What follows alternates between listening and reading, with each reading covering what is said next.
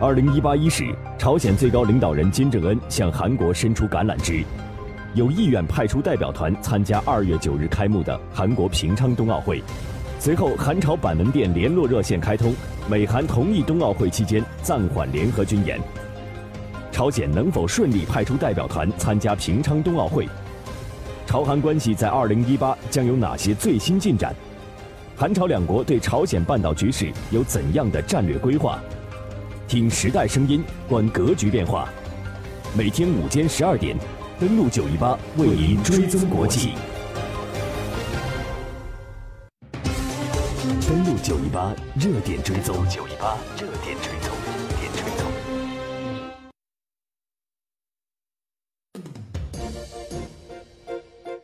继续回来，有关韩朝关系，我们来关注一下当下最确定的一些消息。回顾一下，在昨天上午韩朝高级别会谈的成果和昨天下午的情况。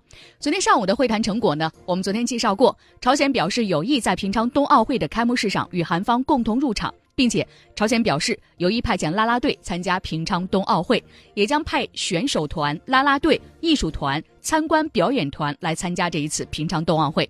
此外呢，朝鲜提议呢在春节之际举行离散家属的团聚活动。朝鲜呢还将派遣高级别的代表团和奥委会的代表团来参加平昌冬奥会。韩朝高级别会谈第一次的全体会议，韩朝首席代表。正式接触分别在当地时间的十一点零五分、十二点二十分结束。根据韩媒报道呢，朝方代表上午会谈结束之后，于一点钟返回朝方一侧的统一阁用用餐，之后呢再返回韩方一侧的和平之家继续进行开会。而对于在昨天呢韩朝之间的会谈取得的成果，国际社会呢高度关注。那么国际媒体呢对此有怎样的观察？我们来听一段媒体聚焦。半岛紧张局势创造了契机。朝鲜各代表团访韩参奥将有助于加强朝鲜朝鲜与国际社会的沟通和理解。与此同时呢，韩方强调了韩朝离散家属团聚的必要性和紧迫性。鉴于朝鲜也有自己的立场和情况，许多问题还要朝韩双方拿出耐心进行更多讨论。那么，有关第二次高级别会谈的时间、地点等，日后将会通过板门店联络渠道进行磋商。我们再来关注一下。英国《金融时报》相关的报道啊，会谈的意义可以说是超出了冬奥会。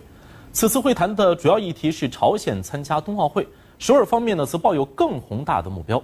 韩国统一部副部长表示，我们还提出有必要终止可导致朝鲜半岛紧张局势升级的行为，重启对话，促成和平，比如实现无核化。特朗普早些时候表示呢，他乐于看到他们谈论奥运会之外的话题。美国会在合适的时候。参与进来，但是也有专家警告说，平壤方面或许呢试图用参加冬奥会来换取国际社会减轻对朝制裁。好，下面我们再来关注一下美国全国广播公司的报道啊，朝鲜啊这是要试图缓解国际压力，朝韩相互示好，除冬奥会议题以外，双方还就其他有。有助于改善关系的问题进行了试探性磋商。分析人士认为呢，在进一步改善关系的问题上呢，虽然双方都表现出了意愿，但是在具体诉求上仍然存在分歧，因此需要重点观察朝鲜在冬奥会之后的表现。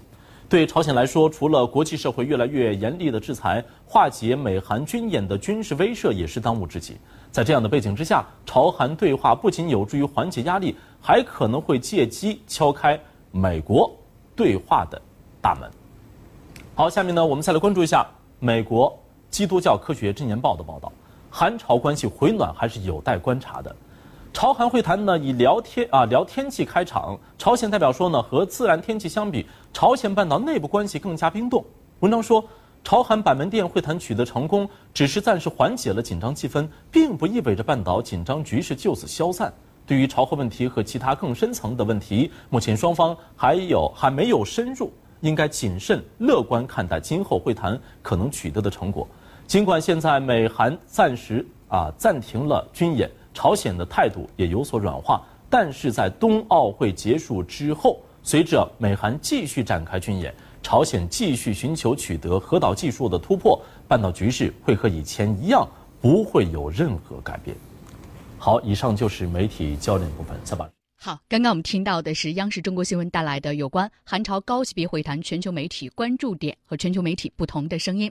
接下来我们稍事休息，进一段广告。广告之后，我们继续来回顾一下在昨天下午的进行的韩朝高级别会谈的相关的情况。除此之外呢，我们看到在昨天的韩朝高级别会谈之后，其实呢取得了一些具体性的成果。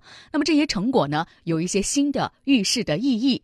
有关呢朝鲜方面这样一个举动，究竟在接下来是不是说朝鲜方面在为自己？完善核技术，或者是争取资金、赢得时间呢？还是其他的一些方面，我们需要关注的点？我们也来听一下专家点评。广告之后马上回来。二零一八伊始，朝鲜最高领导人金正恩向韩国伸出橄榄枝，有意愿派出代表团参加二月九日开幕的韩国平昌冬奥会。随后，韩朝板门店联络热线开通，美韩同意冬奥会期间暂缓联合军演。朝鲜能否顺利派出代表团参加平昌冬奥会？朝韩关系在二零一八将有哪些最新进展？韩朝两国对朝鲜半岛局势有怎样的战略规划？听时代声音，观格局变化。每天午间十二点，登录九一八为您追踪国际。九一八正在直播，锁定调频九一点八，更多精彩内容下载蜻蜓 FM，搜索登录音频专辑。每个午间，听时代声音，观格局变化格局变化。好，欢迎继续回来，这里是正在为您直播的国际新闻栏目，登录九一八，我是燕子。接下来的时间，我们继续来关注一下环朝高级别会谈。刚刚我们回顾了昨天上午，我们来看一下，在昨天下午，昨天下午的时间呢，是在当地时间九号下午的十四点三十分，北京时间呢，昨天下午的十三点三十分，正在进行的韩朝高级别会谈的韩朝双方进行的是四对四的接触，韩方的代表团团长赵明军，朝方的代表团团长李善权都没有出席。韩联社报道呢，下下午的会谈是由韩方的韩国统一部次官、副部长千海成、韩国文化体育观光部第二次官卢泰刚、韩国的国务总理事审议官安文炫，还有平昌冬奥会暨冬残奥会组委会企划事务次长金启宏四人参加。朝方呢，祖国和平统一委员会副委员长的田中秀，体育省的副相袁吉呃袁吉宇。另外呢，祖国和平统一委员会的部长黄忠诚、民族奥运组委会的委员李景直四位参加会议，这是四对四。那么综合一下呢，在昨天其实呢，他们达成了三个事项，谈了总共是十一个小时。九号的时候呢，韩朝高层在板门店经过十一个小时的马拉松式的会谈，就三个事项呢达成了一致。朝方决定派遣代表团拉拉队出席冬奥会。韩朝同意举行军事会谈，并且举行高层会谈以改善关系。